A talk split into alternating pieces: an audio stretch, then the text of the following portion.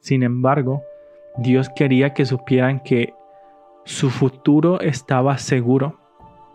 Que si la situación ahorita estaba mal, pero que si ellos como que se arrepentían o si ellos regresaban a Dios, aunque las cosas fueran de mal en peor, su futuro ya estaba seguro. ¿Por qué? Porque ya tenían la promesa de que una virgen concebirá y dará luz a un niño y llamará su nombre Manuel.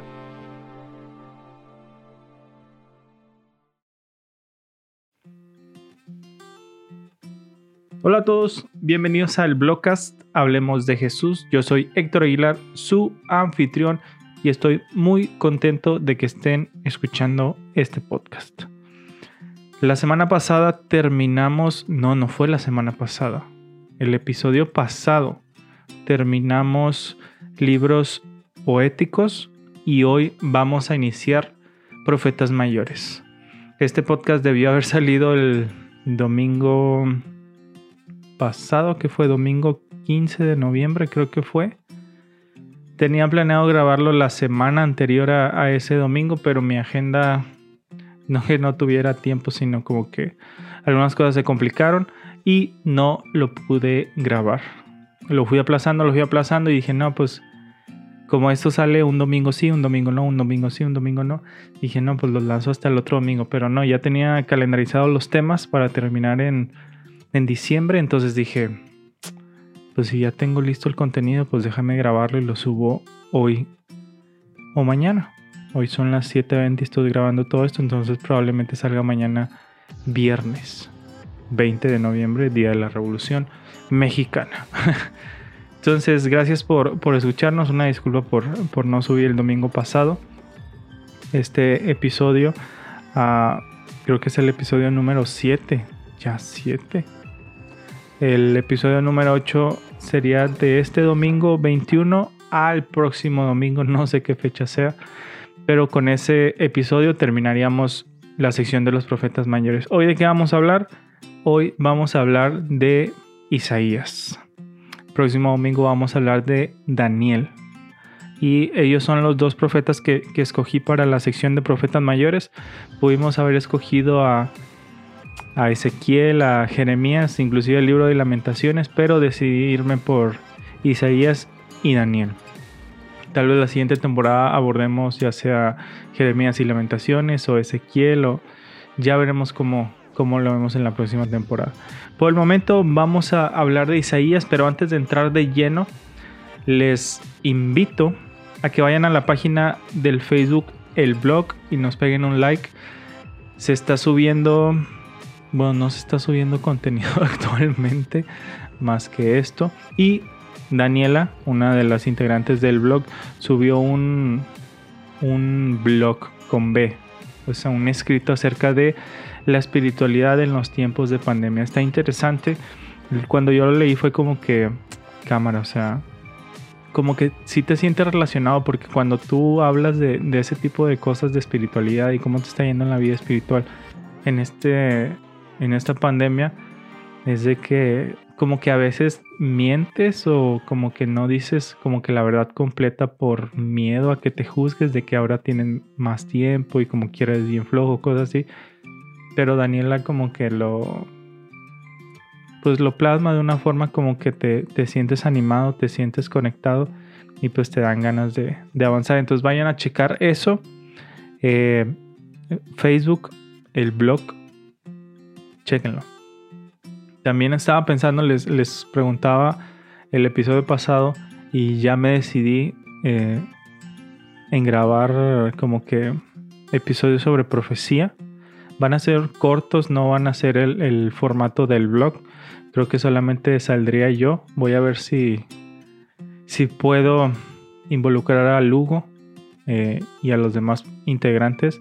Pero por la pandemia y las distancias, pues va a estar un poco difícil eh, pero bueno, ya aquí en la casa ustedes no lo pueden ver, pero aclimatamos un cuarto, ya pusimos un escritorito, una silla, los micrófonos, etcétera. Entonces, vamos a ver cómo podemos grabar contenido para, para poder seguir compartiendo esto del evangelio, porque al final de cuentas es por eso que lo hacemos, no tanto por, por las vistas o cosas así, porque si fuera por eso, pues hubiera dejado de hacer este podcast mucho porque nadie lo escucha.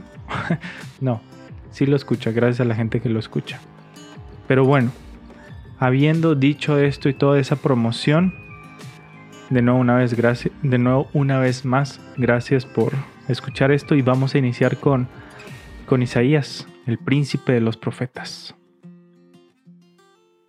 El príncipe de los profetas. ¿Por qué se llama el, príncipe de los profetas? Es, es, bien interesante Isaías como persona. Cuando tú vas a la Biblia y cuando lees la historia de una persona, primero tienes que entender que, el, que la persona de la cual estás leyendo fue una persona real. O sea, de carne y hueso como tú y como yo, porque muchas veces vamos a la Biblia en busca solo de, de las ideas y de las lecciones y de, de todas las bendiciones que Dios nos puede dar a través del estudio de la Biblia. Sin embargo, la Biblia no funciona así. Este, eso no lo venden en, en la escuela, ¿no? De que para ahorrar tiempo, para hacer los resúmenes o lo que sea, vas a las ideas principales y luego eso ya lo copias y lo pegas y haces tu resumen. Sin embargo, la Biblia no funciona así. En la Biblia tienes que conocer a la persona que te está que te está escribiendo, por ponerlo de alguna forma, tienes que conocer a la persona. Por eso a veces las, las historias son no tan detalladas, pero te dan detalles acerca de la persona, de lo que hizo, cosas así, ¿no? Por ejemplo, la historia de Abraham, la historia de Caín y de Abel, la historia de Caín y Abel, por ejemplo, son como unos poquitos versículos en el caso de Abel, que, ni siquiera es la figura principal de, la historia, sino como que se enfocan más en Caín y en, en cómo se creó su linaje. Pero en, en, esos mensajes puedes sacar muchas lecciones por cómo está escrito, de que no, pues Abel era fiel, Abel era pastor de ovejas, Abel era tal persona, Abel, Abel, Abel. Y puedes sacar lecciones porque primero te, te enfocas en quién es la persona y luego en, pues, qué puedes aprender de ella. Entonces, con Isaías pasa algo similar. Primero tienes que entender que fue una persona y no simplemente como un alto parlante que repetía las, los mensajes de Dios para Israel o para otras naciones. Entonces, Isaías. El nombre Isaías eh, significa el Señor salva. Y es bien interesante porque de forma muy general ese es el propósito o ese es el, el punto principal del libro de Isaías. De hecho, pues de todos los profetas, ¿no? Tanto mayores como menores. Bueno, antes de avanzar, para la persona que tal vez no, no, no sepa, profetas mayores y, menores no quiere decir que unos son más importantes que otros, sino simplemente hace referencia a la extensión de sus libros. Isaías tiene 66 capítulos y no sé, por ejemplo, Habacuc o Amos o Jonás que tienen 3, 4, etcétera, son menores en ese sentido. No que su mensaje fuera menos importante o que Dios los estimara menos, sino simplemente la extensión de, de sus escritos son menores. Entonces, con Isaías regresando, significa, su nombre significa el Señor salva. Y de nuevo, ese es el punto principal de todo el libro de, de Isaías. De hecho, como que si tú lees Isaías, te topas de que profecía contra tal, profecía contra tal, profecía contra tal. Entonces, es como que el mensaje general es lo que Dios hace en el mundo, lo que Dios hace al mundo. Esto es en el libro de Isaías, según lo que yo tengo entendido. Son como que mensajes de juicio y mensajes de, de salvación. ¿Cómo es eso?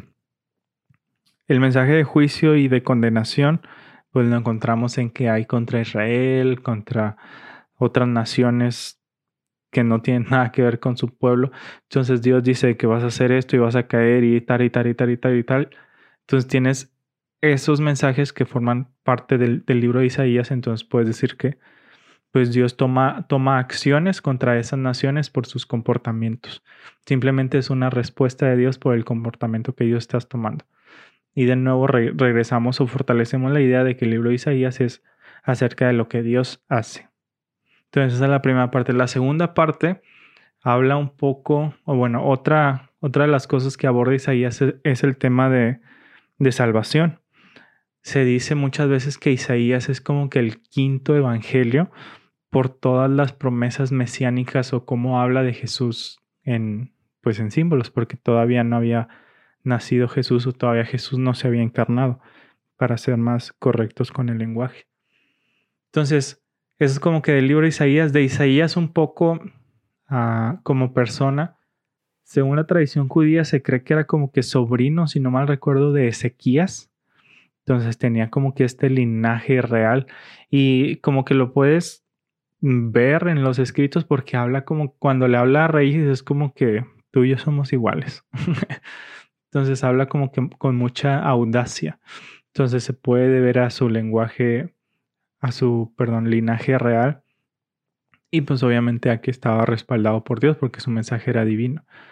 También pues podemos decir que es como que el príncipe de los profetas porque pues fue el que escribió más. Hablando específicamente de, de profetas en la sección de profetas mayores y profetas menores porque por ejemplo, también Moisés se le considera un profeta y pues tiene todo Génesis, Éxodo, Levítico, Números y Deuteronomio y Job. Entonces escribió más como profeta.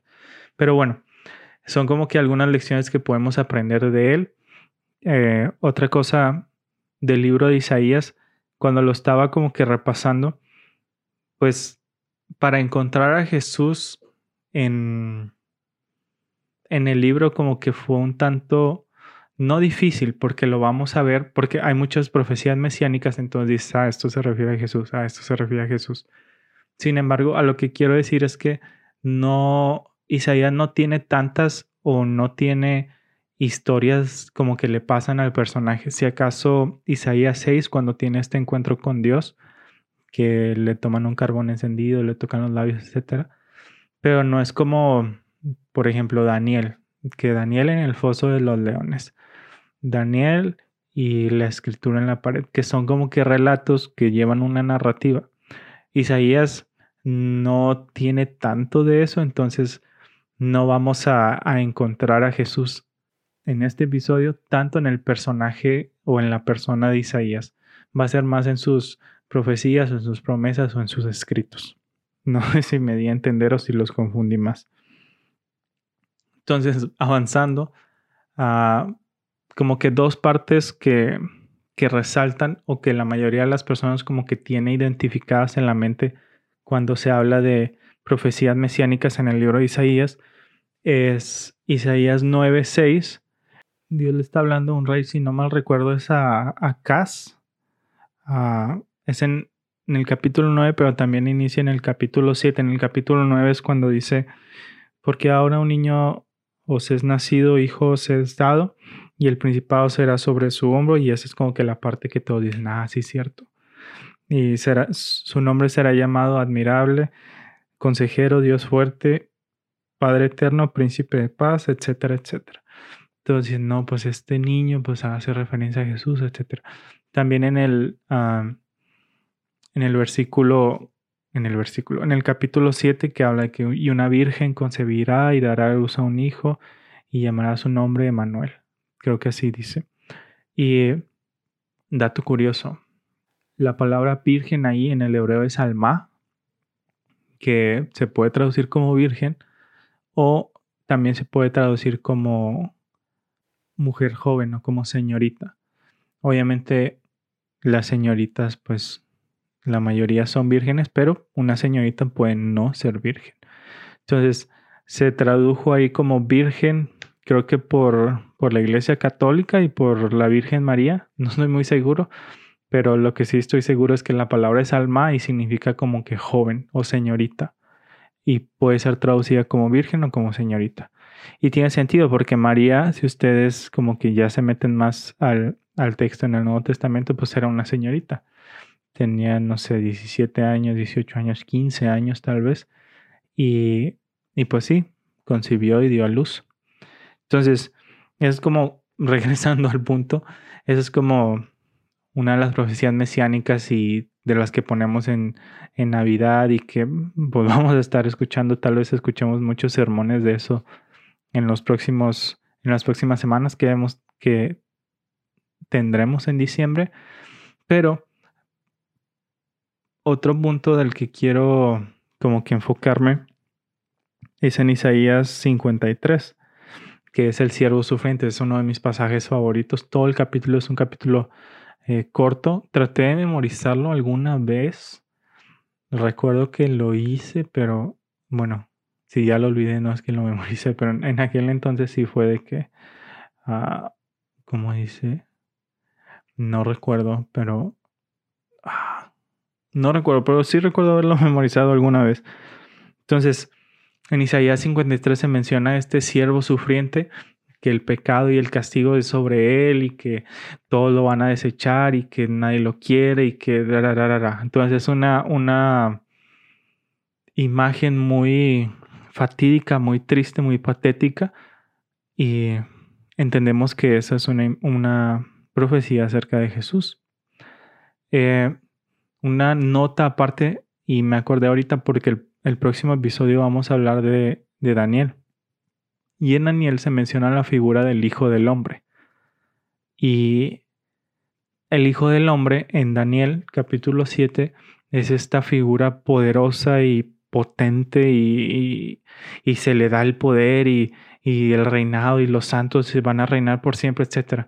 Entonces, es bien interesante porque Jesús es este hijo de hombre y Jesús es este siervo sufriente. Sin embargo, cuando tú lees el Nuevo Testamento, te topas con que cuando Jesús se autoproclama el hijo del hombre, pues los fariseos y los judíos que pues estudiaban su Biblia o estudiaban los rollos decían de que hijo del hombre, Daniel 7, reino, este carpintero, hijo de vecino, ¿qué quiere? O sea, les chocaba en la mente que alguien se proclamara el hijo del hombre, esa figura conquistadora súper, ultra, mega potente, y ver a alguien, pues, pues básicamente un homeless vagabundo. Entonces, ellos al ver a Jesús crucificado y a Jesús sufriendo, etcétera, para ellos era este no puede ser el Mesías porque el Hijo del Hombre no pasa por esto. Entonces ellos no podían concebir que el Hijo del Hombre y el siervo sufriente eran la misma persona. Para ellos eran dos cosas totalmente diferentes y siento que eso fue una de las cosas que les, uh, como que les impidió ver cómo Jesús cumplía la, la, la profecía. Porque no vieron a Jesús en el siervo sufriente y no vieron a Jesús en el Hijo del Hombre. Entonces, es como que obviamente como que el siervo sufriente y el hijo del hombre como que sí son Jesús, pero como que en diferentes etapas, como que en una, en una misma etapa, pero en diferentes etapas, en, ¿a qué me refiero? Y me estoy desviando súper, súper machín, pero quiero sacarlo de la mente para no distraerme en el futuro.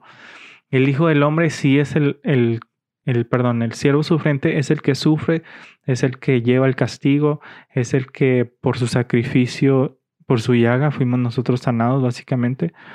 Sin embargo, es el Hijo del Hombre el que, como que, porque Jesús es el Hijo del Hombre, ser el siervo sufriente tiene algo, tiene validez. No sé si, si tiene sentido.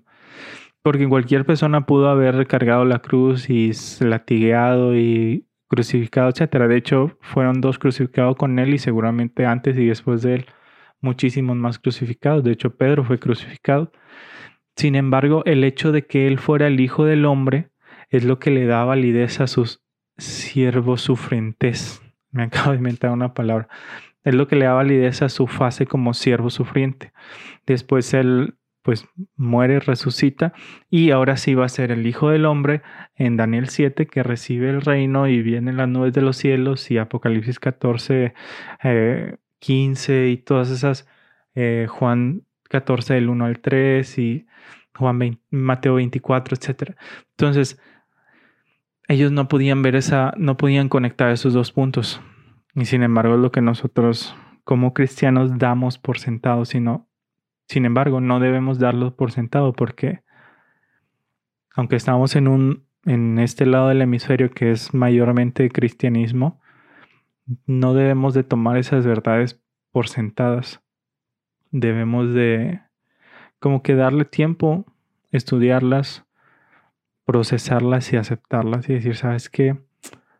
Ya sé, ah, por eso Jesús tuvo que morir. Ah, por eso, ah, entonces aquí mira, entonces que tengamos ese proceso mental para entender las cosas por nosotros mismos.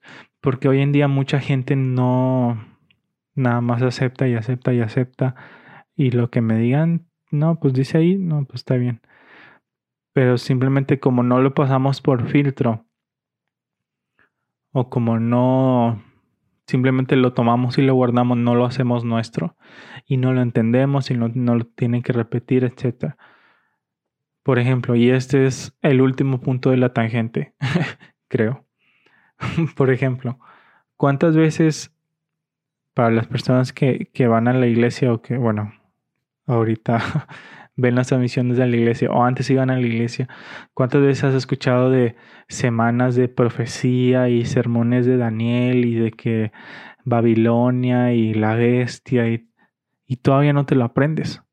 Todavía no puedes, no te sientes seguro dando un estudio bíblico sin, sin siendo que tienes como 10 años, 5 años de conocimiento guardado en tu cerebro. Es porque no lo has estudiado, no lo has hecho tuyo y no lo has como que guardado así de que es como cuando te pasan un, un archivo y nada, lo copias en el escritorio, nunca lo abres ni nada. Sin embargo, cuando tú procesas, es como si metieras la USB, copiaras al, al escritorio, lo abrieras, lo leyeras y le pones guardar como pensamiento tal. Ahí ya lo procesaste, ya es tuyo. Entonces, para no desviarme más, porque ya llevamos tiempo, regresando con el siervo sufriente. con el siervo sufriente, con el niño que iba a nacer, con Emanuel, con Admirable, con el que el bebé que iba a nacer de una virgen. Todas estas promesas Isaías las daba al, al pueblo para darle esa esperanza. Es decir, ahorita de que el pueblo está súper mal, y ya recibieron mensajes de condenación, tanto las naciones del el pueblo de Dios como las naciones paganas, ya recibieron advertencia, etcétera, etcétera. Sin embargo, Dios quería que supieran que su futuro estaba seguro, que si la situación ahorita estaba mal, pero que si ellos como que se arrepentían o si ellos regresaban a Dios, aunque las cosas fueran de mal en peor, su futuro ya estaba seguro. ¿Por qué? Porque ya tenían la promesa de que una virgen concebirá y dará luz a un niño y llamará su nombre Manuel. Porque ya tenían la, la certeza de que como cordero enmudeció ante sus trasquiladores, etc.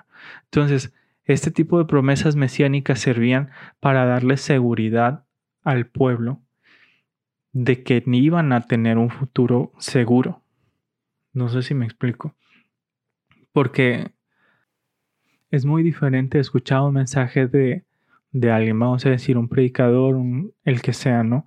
Un mensaje de que hoy vas a tener que comer. Ah, no, pues sí, súper bien, ¿no? Hoy.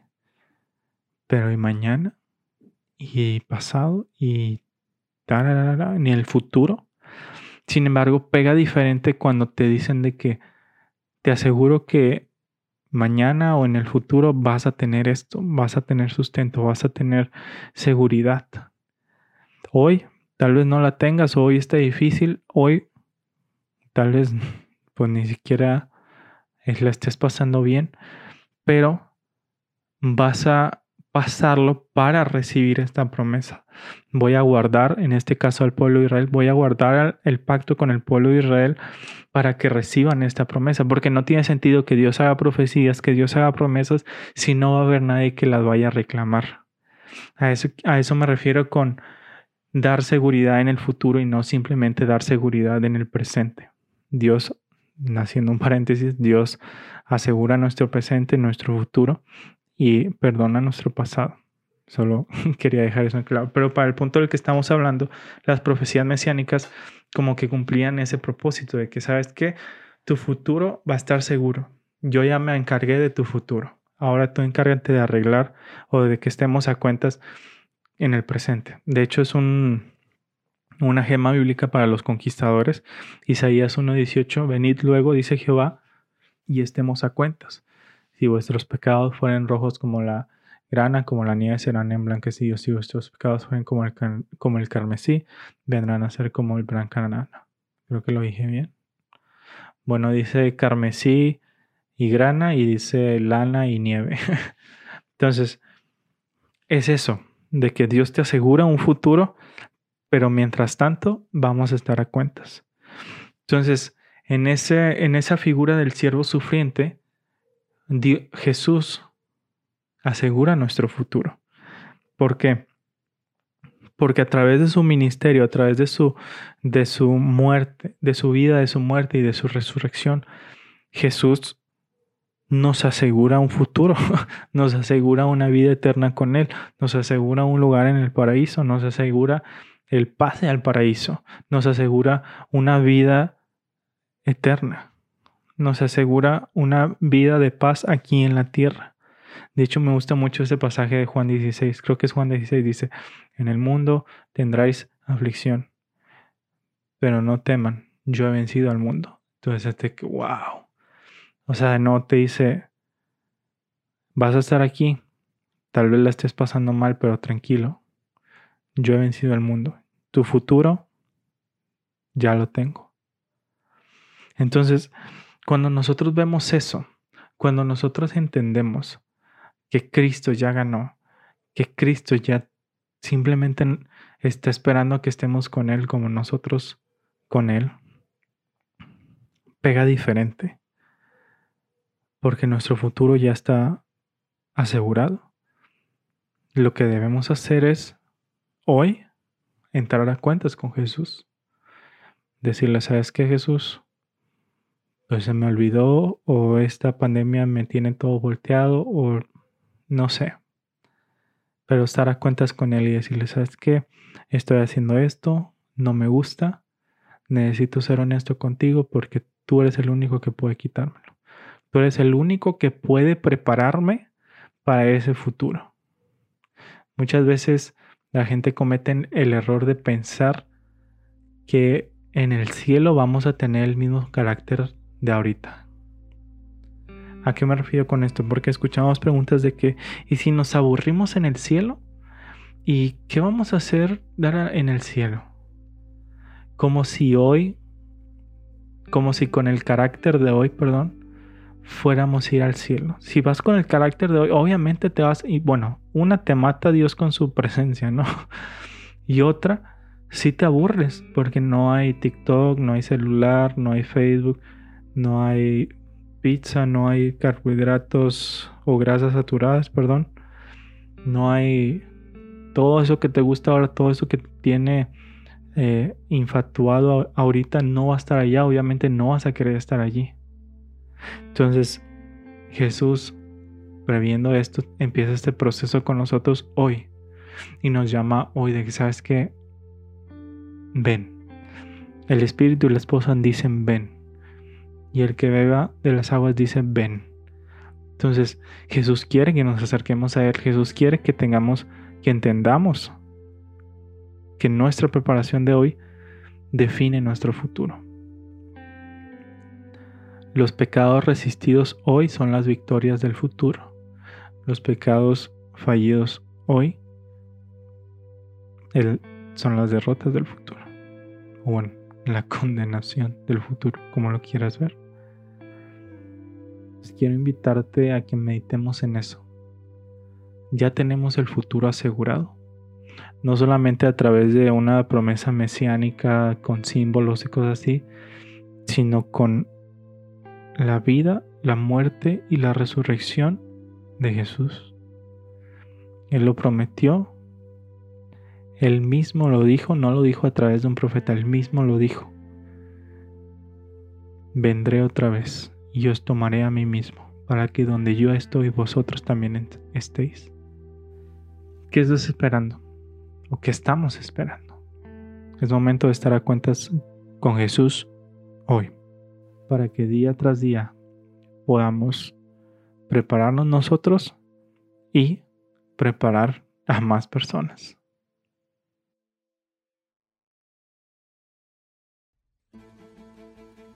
Bueno amigos, ese ha sido el episodio del día de hoy. Gracias por escucharme, gracias por quedarse hasta el final y les pido una vez más que nos sigan en Facebook, nos sigan en Instagram, el blog ASD. Si tienes Spotify, pues dale seguir. Si estás escuchando eso ahí, este blog aquí en Spotify, dale seguir para que te avise cuando salga algo. O no sé cómo funciona la verdad Spotify, pero dale seguir para que como el algoritmo dice, pues este está teniendo muchos seguidores, pues déjame recomendarlo. Y para que más personas puedan escuchar este contenido. De nuevo, una vez más, gracias. Yo soy Héctor Aguilar, Blogcast, Hablemos de Jesús.